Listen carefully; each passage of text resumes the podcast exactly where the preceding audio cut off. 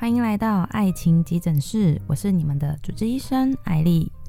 我们经常说智商和情商，智商呢是决定了一个人在事业上的成就大小，那情商呢就是决定一个人在人际关系上面受欢迎的程度，就是你有没有人缘这样。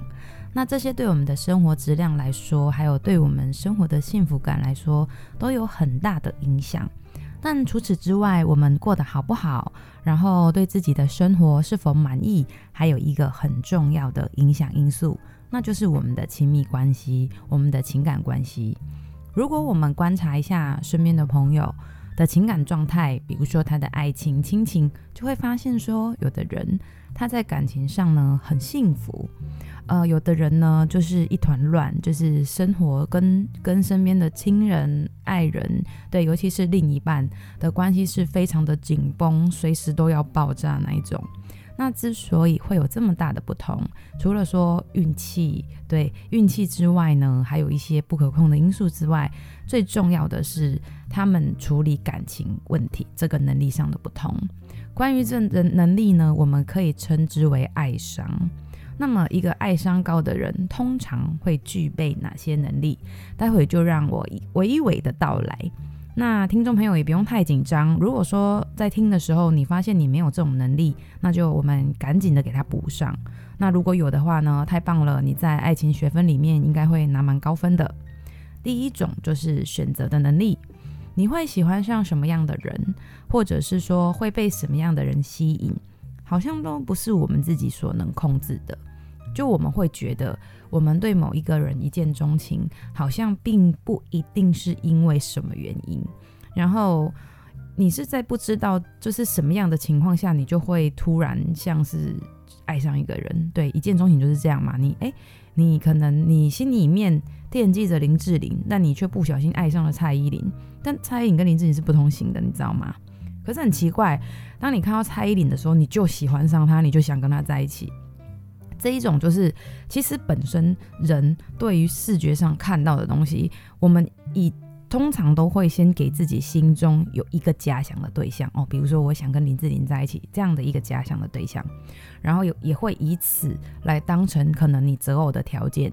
但其实啊，你突然会发现，后来你选择了这个对象，跟你当初所想要的对象，很多时候都是八竿子打不着的。那很奇怪，就好像我们就是。没有选择的能力，那这边呢，我们有些人就会把它归类为说，这就是缘分，或者说这是上天的安排。所以看起来我们在感情这这个这个出现这个问题上是很被动的，就好像我们没有太多选择的能力。但其实并不是这样哦。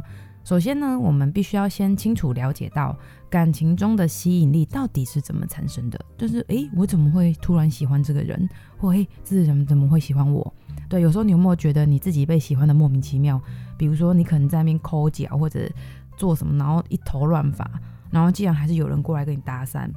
这这状况我真的发生过一次，我不知道之前有没有分享过。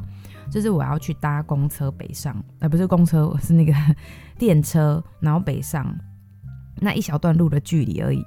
然后我那一天真的是邋遢到我妈妈都认不出来，然后而且我还一脸脸很臭。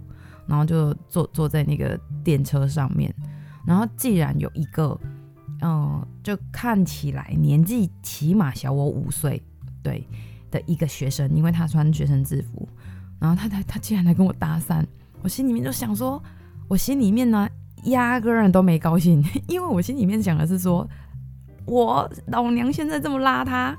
然后再来是弟弟，你才几岁啊？你而且我整个人就是超级无敌大素颜，外加邋遢的发型，对，然后那个过气的衣服，就是一副那种从家里刚走出来菜市场买菜还惨，对，菜市场买菜还要打扮一下，对吧？我完全没有，对，我简直就是糟糕到，我真希望没有人来跟我讲话，对，想不到竟然这位小朋友就来跟我讲话了，那我真的是不知道这感情中的吸引力到底怎么产生的。好。那或许呢，你会看上这个人，不是而不是别人，或或者你会说，就是凭感觉啊，对啊。那问题来啦，感觉背后的的原因是什么？其实感觉的背后就是我们的潜意识。心理学认为，就是人的行为其实都是受到了潜意识的左右，包括择偶、可能你自己没有发现，或因为潜意识嘛，其实你通常不会发现，在我们人一生的成长过程当中。呃，最先接触到的通常都是父母，就是长辈。那可能会因为各种原因导致了一些愿望不能被满足。那这些如果没有被满足的愿望，到了以后呢，它会压抑到内心的深处，到了以后就会成为我们的潜意识。简单讲，就会成为我们人生中的一个潜，就是隐藏的目标。比如说，你小时候很没有安全感，那你可能就会希望，呃。长大之后是受到比较多人注目的，因为你小时候很没安全感，你在那边哭也没人理你的这种状况。那因为这种愿望被压抑到内心深处，成为我们潜意识之后，这潜意识最大的特点就是你察觉不到它，就是你感觉不到它，它像空气一样，但是它又会不知不觉地影响到你的生活，影响到你的决定，甚至影响到你择偶，没错，甚至工作也是啊。那电影里面就有一部片，就讲呃讲说那个一女主角被被父亲小时候就是忽视，然后得不到父亲的关爱，导致她对爱就极度渴望。那长大后，她当然就会找一些父之辈的人在一起，她会觉得就是找到自己的幸福了，而且不论对方就是人有多差，他还是想要。就是交年纪比他大很多的，那这一种这一种潜意识的影响，就会导致他没有办法分清楚到底应该跟谁在一起，只是一昧的找寻年纪比他大的一个又一个的渣男，这样，然后就把自己的人生就是处在一个很凄惨的状况。那这种状况其实是很难解脱的。我讲一个就是我自己比较清楚知道的例子，是我有一个朋友，他呢，哎，放心，我这个朋友不是我，对。就是他，呃，一直以来交往的对象都是会对他就是暴力，对，就是家暴。然后我也会一直跟他劝说，不要，就是不要再忍耐。我说，男人一旦打你一次，就不要再给他机会。我觉得可以，可以吵架，可以不高兴，可是我觉得动手打人是不对的。当然也是会有女生动手打人呐、啊。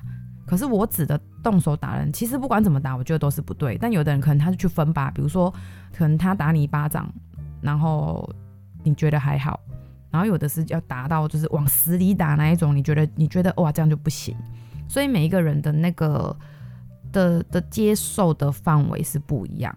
那像我自己是跟我老公约定说，你不能打我，因为因为以他的状况，他如果打我的话，我大概会挂掉吧。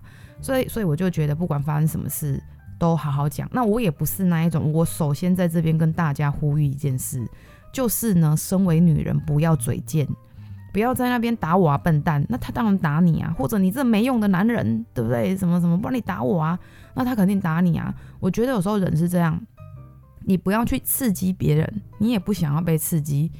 你想要来到爱情急诊室听艾丽讲这些关于爱情的事，那就应该要使你更加成长，不是吗？所以你就必须知道，成长不是只有你听完他，你以为他会成长，不是这样，而是你听完之后，你自己心里应该知道说，面对于这种情况之下，你应该要怎么去处理。假设你们有意见不合的时候，或者你发现他可能有暴力倾向的时候，那其实你应该要做的是安抚或离开现场。而不是跟他在那边，你打我啊，笨蛋！不要这么做，因为其实对你也没什么好处。你要是真被打了，面目全非的话，可没有还我票票权哦。对，所以记得一件事情，就是不要自己这么去激激别人。对，你激别人是对自己没好处的。好，那现在话讲回来，就是说潜意识呢会决定我们的感觉，然后感觉就会决定我们喜欢谁，然后不喜欢谁。有没有发现啊？在就是女女女生，呃，男生肯定也是有啦。这部分其实我没有特别跟什么男生聊过这个话题，但我有跟蛮多女生聊过这个话题。就是好像哦，女生的择偶通常都会有一点像爸爸，就是你会找这个男生身上的某一些特质是你爸爸的，也就是他身上也有的。那很奇怪，也不知道为什么，这就是潜意识的作祟。所以其实，如果像我跟我老公，我们就聊过说，如果我们生了女儿，我们很想生女儿，但是我们又很怕生女儿，因为呢，如果生女儿的话，你真的就是要就是要富养，不是说让她养成浪费，而是让他知道他应该如何被对待，就是用对对的方式去对待你的小孩，那你的小孩将来就不会选到太糟的。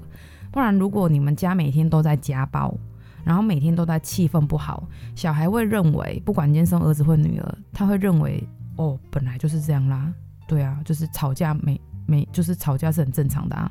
然后爸爸妈妈随时要拿刀拿刀互砍也很正常。那这样的情况之下，他就会更容易去找这这样子的另一半。然后如果是生女儿的话，他就会更容易去找那个有家暴，而且他能接受。有的真的被打惨，打到我都觉得天哪，这到底是可以怎么会还要跟他在一起？然后就是我朋友就还会说，问哦，他隔天跟我就是什么多愧疚的在那边求我不要走。我就想说，这种人不是都是这样吗？今天还扁还扁你一顿之后，隔天就在那边跪天跪地洗门风，叫你不要走。可是重点是你这次被他打没死啊，下一次哎，所以其实真的是潜意识是一个很可怕的事。呃，我有听过，就是说，如果今天你真的没有办法去去改变。改变你这种从小就受影响，就是你活在一个充满暴力的家庭当中，那你有可能成为施暴者，然后也有可能成为受虐者。或许你可以去找心理医生谈谈，他们有一些所谓的心理疗法。那或者是你也可以找信仰，就是让自己不要不要再被潜意识所影响。那接下来就是我们所有所有的人都是。按照这样子的人生算法，就是潜意识来来推着来展开自己的生活。所以，如果呢，你的感情一直很顺利，然后爱情幸福美满，那你当然就没有必要去思考感觉背后的潜意识的问题了。就是你跟谁都都能够，不管你的同事、亲情、友情、爱情，你都都是满分好宝宝，那你也不用去思考潜意识的问题，因为表示你潜意识很 OK，very good。那如果说你是接二连三一直遇遇到不好的人，那为了避免自己的人生成为悲剧，你就要开始关起门来对自己说说话。然后审查你自己，了解内心深处是不是有哪一个地方是被压抑了，或者是说有什么很大的渴望跟跟需求你得不到，没有安全感，因为这很重要。又要提到心理学家荣格了，就是你的潜意识会指引你的人生，那你会称这个为命运，其实不是，只是你的潜意识在牵引你而已。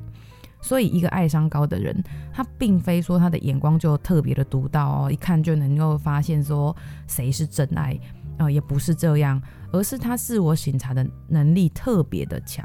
对，其实就是当我们回归到自己去思考，说为什么我们老是去交那个会会打我们的男朋友，比如是这样好了，就是我们老是去交往到会打我们男朋友，到底是什么原因？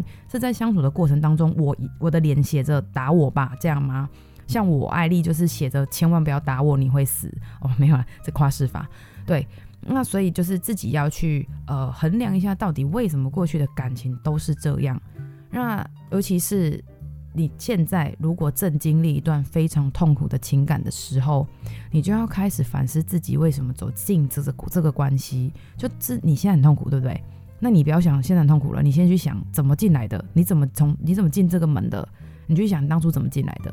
你可能会是想到每一次都是一样的原因，然后他就都会揭示你自己内心深处的需要跟渴望。比如说，你的每一段感情后面都是不太好的结局，那你就回想一下当初为什么跟这个人在一起，有几种状况嘛？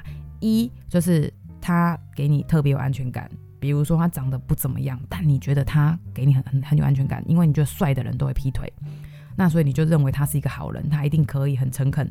那每一次你都是这样嘛？那你就知道好了，你下次不要不要再找那个自以为说他外貌不怎么样就不会劈腿了。然后第二种就是你一定要找帅的，你一定要就是不知道为什么你就是外貌协会会长来的，总干事来的，你一定要找帅的。那你就去思考为什么每次找帅的都是这种结局？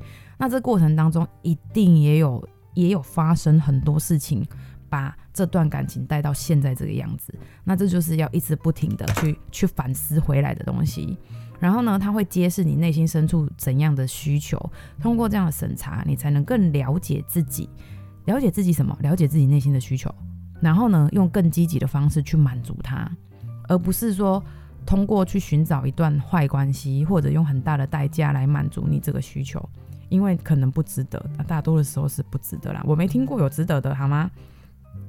所以当你当你有能力开始你思考了之后，你的脑在动了之后，你就有能力避开错的人的时候，你遇见对的人的可能性才会变大啊，对吧？如果你每一次你都是选择错的方向，你连考虑都不考虑的就直接选了 A 方向，旁边还有个 B 在等着你，你从来不考虑它，你这一次明白了之后，你就先等等，对，你也可以停看听嘛，对不对？像过马路一样啊，先停看一下两个有什么那个，然后如果觉得诶，这个男生跟我交往之前男生的都很像，那你就可能避开了。如果这结局都是不好，那你就最好避开。那这是在感情当中比较比较重要，就是说真正的选择能力很重要。再来呢，爱商高还有一个还有一个能力就是相处的能力。就算说你跟彼此眼神确认过啦，然后也就是觉得遇上对的人了，以为就会像那个王子跟公主一样过着幸福美满的日子，但是呢，你只要一旦谈过恋爱，你就知道童话故事都是骗人的。对，因为生活是现实的，柴米油盐酱醋茶天天都端在那等你，所以相爱只能说是两个人的一个起点。就是你们对于一段感情的一个刚开始的起点，对，就是鸣枪之后开始真要跑，那要怎么样可以让彼此在刚开始的时候呢，可以更好一点？其实就是，毕竟相处跟相爱是不太一样，相爱是是是呃不是那么完美的，因为他是用一是一个人用自己的好的一面去交换另外一个人的好好的一面，讲白话点就是两个人都是伪装者，对。很厉害的那个变装者，所以相处是完整的，是一个人用他完整的自己去跟你相处，所以包含了什么优点跟缺点，而去交换另一个完整的人。简单讲，就是你们刚开始相爱的时候是戴着面具的，对，应该没有人一开始相爱的时候就直接。直接硬着上吧，就是对啊，就是你自己怎样多丑陋都都现出来，因为我讲过嘛，没有人会透过你丑陋的外表去认识你美好的内在啊，所以一开始肯定都是希望用好的一面去交换对方好的一面，那这是很正常的哦，我也很鼓励大家这样做，因为如果你没有愿意花心思，好，就像很多女生她结了婚之后，她就不像，或者是说交往之后。他就不再打扮了，他就不再注意自己的容貌跟身材了，那就表示一件事，他可能没那么爱她老公。因为你爱一个人，你会希望他看到你就是一个胖子的样子，或者一个丑八怪那个黄脸婆的样子吗？你也不想啊，对不对？如果可以，你一定会尽力的。可以的话，你一定会尽力去改变自己，至至少你会让自己干干净净的，对，你会让自己看起来是舒服的。因为我觉得。呃，不管你怎么样，爱你的人就是爱你，但你你不能搞得好像一副你是垃圾堆来的吧？这是一个基本的基本的表示，让对方觉得你有你有在爱他，你有尊重他啦，应该这个意思。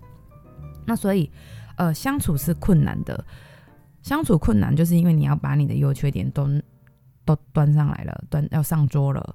所以呢，表示你也要接受对方他端出来的东西。对，你本来以为你点牛排，结果来的是卤肉饭，那你也要接受。所以其实一开始在相处的时候，不要把自己，呃，不要把自己美化得太好，就是适度的美化很好。就像有有一些那个影片呐、啊，就是我最近看了，真的是觉得很厉害，换头术。对，这不是什么恐怖片呐、啊，就是。那个长得一副东方脸孔，然后换或者化完妆之后搞得跟欧美人一样，而且是美女的那一种。我看完之后，我就立刻去把我那个抽屉里面所有的彩妆都拿出来，认真的画了一下，这样想说可不可以也也玩一下换头术。但是我跟你们讲，这真的是太夸张了，因为这有诈欺的嫌疑。卸了妆之后是东方人，化了妆之后是西方人。这是诈欺的嫌疑，所以我觉得就是恰到好处就好了，能够把你自己觉得漂亮的地方，然后多琢磨，就是就是放大你的优点，缩小你的缺点，这样就可以了。不要把自己就是变成完全是另一个人，这样很难接受。如果别人是这样，你也很难接受吧，对不对？早上看还是帅哥，晚上看就发生什么事了，这样你很难接受啊。那还有就是，嗯，一个爱商高的人，基本上他们跟情人在相处的时候是跟我们这种普通人不一样的。首先，他们就是会善用积极错觉。对，心理学家罗兰米勒认为，积极的错觉就是对自己的伴侣伴侣建构善意和大度的认知。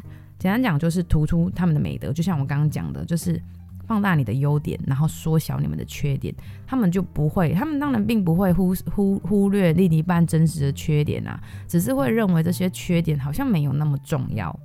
其实人是这样，你你就是有一个很大的优点在那边，人心中都有计算机，你不会说因为他的一个小缺点而放弃掉他的这么多的优点。所以重点就是你得先培养你自己，管好你自己，成为一个优点很多的人，而不是只是要对方一直接受你不好的。其实我觉得在爱里自私的人啊，他永远不会得到真爱，因为除非。呃，怎么讲？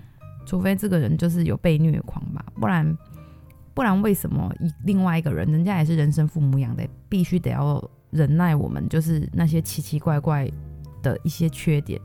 所以在爱里一定是互相，人性就是这样啊，你对人家好，人家就会对你好嘛。那你你给了给了别人对你好的一个理由。那如果你对人家不好，别人就对你不好啊，意思是一样的。而且人就很容易记仇，你知道吗？不像狗狗，狗狗你今天对它不好一点，明天再跟它三八一下就好了。人是很会记仇的，而且相处越久，仇越多，剪不乱，剪不断，理还乱。所以如果没什么事的话，尽量不要跟人家结仇。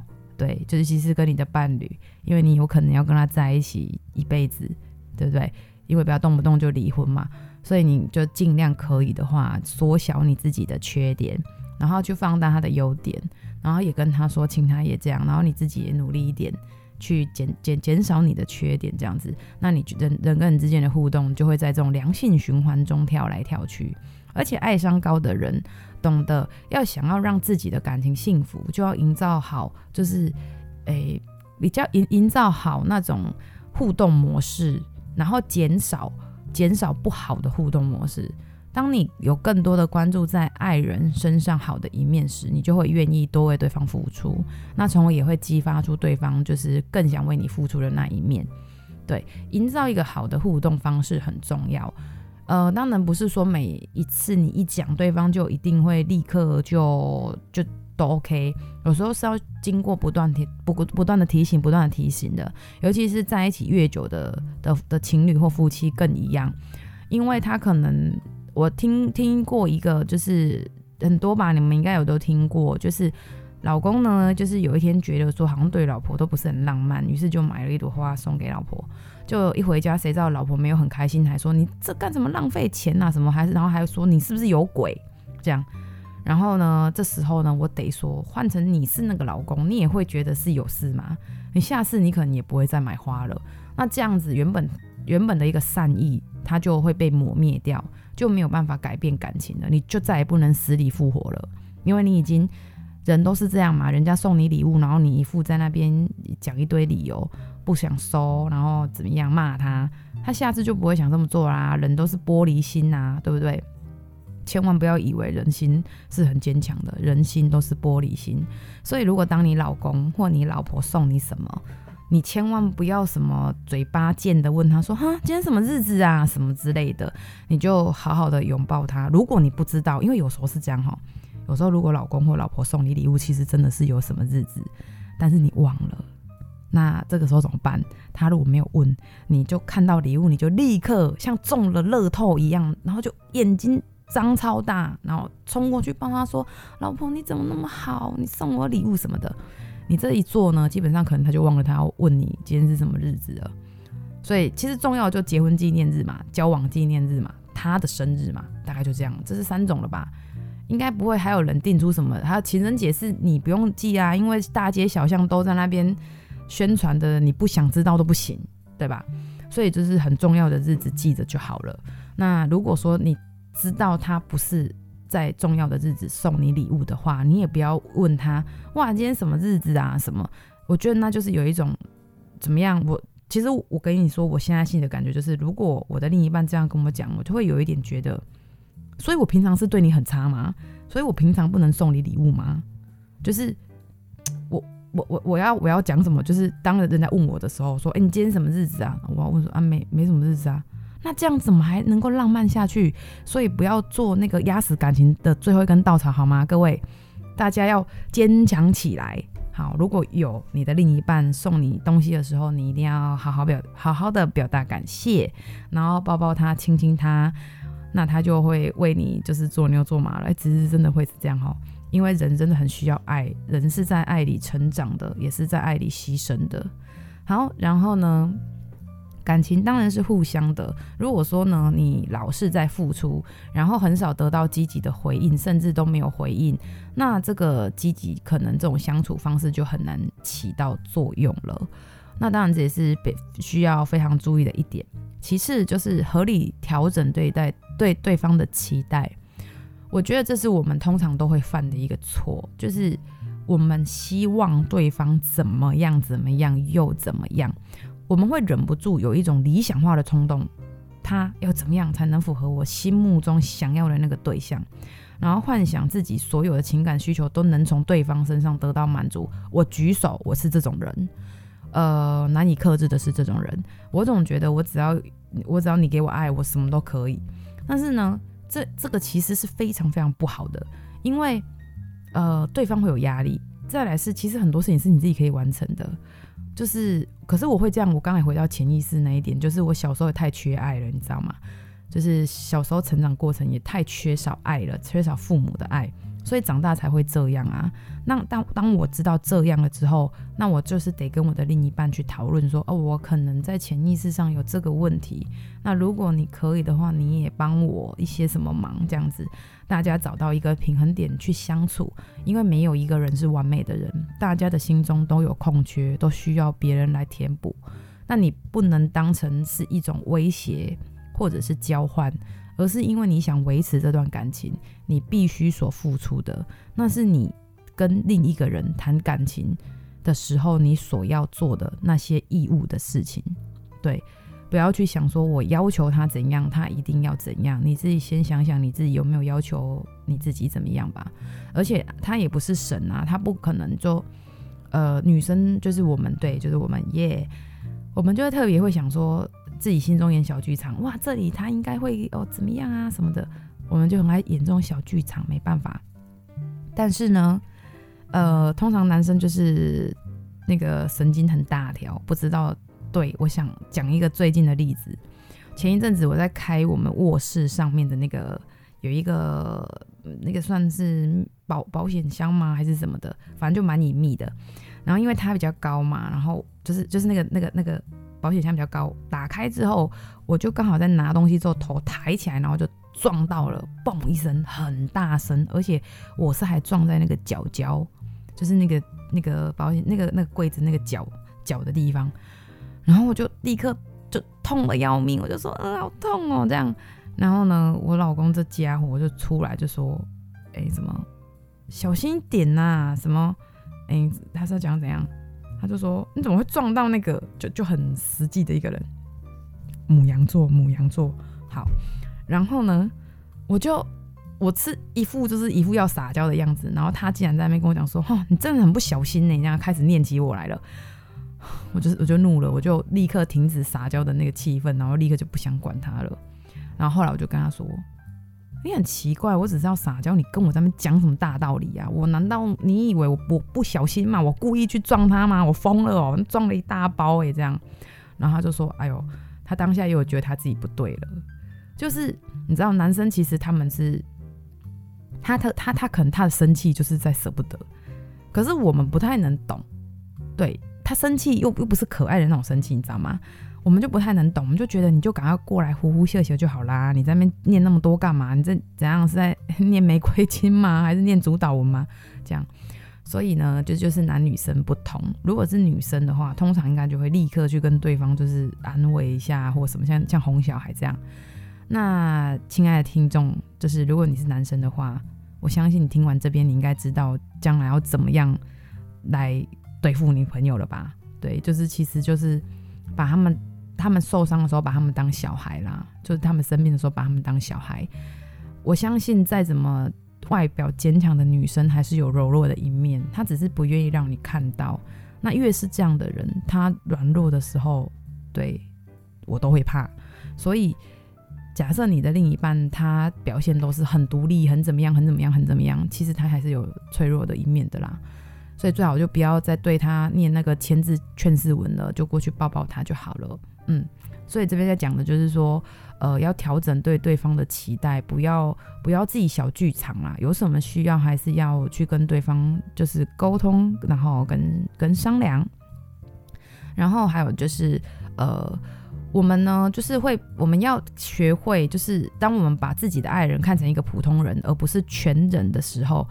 就是全能，就是完全什么时候做到的时候，你就不会对对方有太多不切实际的期待，那也可以避免掉很多很多很多不必要的误会，因为你已经知道他不是什么都做得到，你不要，你就不要再叫他去摘星星了，好吗？好，接下来就是放手的能力，有高爱商的人，他都有放手的能力。放手能力，我记得我之前就有特别开过一集讲过，就是放手让一个人幸福，这是一个很高端的爱情，就是并不是每一个人都能够足够幸运，你一下就遇到一个可以跟你就是厮守一辈子的人，因为这真的是可遇不可求。而且你现在还在一起，你能保证你以后都一直在一起吗？这是谁都不能跟你保证的。相反的，都绝大多数的人都是在爱情里面摸索。然后找错的几率也很大，因为你潜意识嘛，然后外在因素影响嘛，那可能也有现实面影响啊，所以你找错的机会很大。那人都会有有怎么讲，都有一种很奇特的心态啦。曾经我也讲过，就是你找找嗯找到一个人不适合，但是呢，你心里面又不愿意去承认这是一个错，就算所有的人，全天下的人都跟你说这个人不 OK。但是你还是不愿意，你还是要捍卫你的主权，捍卫你自己的决定，而且很容易就会在错误的路上就会越走越远。好，这我身边也发生过这样的事情，就是明明这个人真的就是不适合他，全世界的人都告诉他真的不适合，可是他就是要捍卫他，一定要跟他在一起，这就是没有放手的能力。其实我讲过，我之前讲过，这是因为你不愿意放弃那那一些沉没成本，那些你曾经付出过的。物物质上的可能你还可以放弃，反正好，你送他一台车就一台车没了而已。可是人会自己把自己心里付出的成本放到无限大，对，比如说你觉得你可以给他全世界，你就好像已经给他全世界了，那你怎么可以给他全世界之后又让他离开呢？那是你心里面的感觉，所以其实你没有给他全世界了，你不用想那么多，你可能只给他一块两毛五而已。所以他选择放手的能力这件事情。你必须要透过不断的练习，就是你有为他付出这么多吗？那你为他付出这么多，对他来说重要吗？因为人的付出是必须要对等的，对等的不是指他对你付出多少，而是他感受有没有那么多。他如果感受有那么多，我想他也不会回馈给你的是这样，所以表示一件事，你付出的都打水漂了，都肉包子打狗，有去无回了。所以，如果你放手的能力这一刻学得很差，学分没拿到又被当，那你现在就开始去思考，我为的这个人做的这些事，并没有被这个人当成一回事。你问你自己就好了，你还要再继续吗？你为什么不要把这个机会给别人？我曾经讲过一句话嘛，就是我我跟你分开，我只是失去了一个我爱的人，但你却失去了一个最爱你的人。那这样，请问一下是谁损失大？当然是对方损失大啊。所以那你就可以坦然离开，因为你还可以再再有能力去爱另一个人。千万不要以为你把所有的爱都给了那个上一上一个谁了，好不好？不要这么傻，孩子，没有这种事。爱这种东西，它并不是像像装装在那个那个盘子那个那个水壶里面的水，用掉就没了，没有这种事。爱是会一直在重生、重生、重生、重生的。你生活的。越快乐，你从其他的地方，爱是可以让你一直重生的。你从其他的地方获得关心、获得爱的时候，你就可以把它装在这个称为装爱的瓶子里面，慢慢的收集的时候，你就可以给爱情。那如果爱情也很满足了，爱情就会回馈给你，那你就可以把这爱给亲情或者给友情。所以它其实爱是相通的，没有分开的。你不会没有爱，没有这种东西。所以真的不要把这件事情想得太严重，你也没有办法给他全世界，没有错，他也不需要啊。重点，所以其实真的是不用问别人，你问你自己就好，就是要不要放手这件事。因为如果他达不到你的需求，然后不是不合适，你完全可以凭你自己的意愿结束这一段感情，而且放手并并不是一件很容易的事情。我在这边讲，好像讲得很容易，我没有告诉你很容易，它很难。但就是因为很难，所以你胜过了之后，你才有成就感。如果很容易，像 Seven 买个面包，那有什么好夸口的，是吧？那因为很难，很难，你走过去了，你就成长了，成长了就有幸福在不远的远方等你，好吗？所以你要去改正它。然后呢，一个爱商高的人，他懂得人只能对现在和以后的生活负责。如果你发现你过去选择是错的，那你及时停下来，及时给自己设一个停损点。因为这都是所有人都需要走的必经过程，没有一个人可以轻松的跳过这一段，然后直接进进入呃王子和公主从此过着幸福美满的日子，没有这种东西。所以呢，我们只是过了一刻，然后勇于放手这样而已。所以，而且要记得啦，只要是从头到尾都不是一件一个快乐的感情状态的话，那其实你在痛苦中纠结的话，那你就。少了你幸福的机会跟时间啦，对不对？如果你这这三年你都很痛苦，你早早离开，你不是就可能先幸福三年了吗？所以，哎，我们要跟时间赛跑，好不好？而且我们女人时间也不多。好，那基本上就是上面讲的那些重点，其实就是要跟大家说，呃，在爱情里面可以得到高分，成为资优生的人，他们的爱商都很高。他们的爱商很高，并不是基于他们一生下来爱商就很高，而是在感情当中跌跌撞撞之后，撞出了一些人生大道理。然后呢，我们在感情当中。就是很重要又很容易忽略的问题，刚刚艾丽已经跟大家分享完了。那最后呢，艾丽在这边就是呼吁大家，如果有什么情感上面的一些问题，或者你不好意思跟朋友说的呢，那你可以写信给艾丽，艾丽会很乐意的帮你解答。那也希望可以帮助大家，祝大家爱情顺利，拜拜。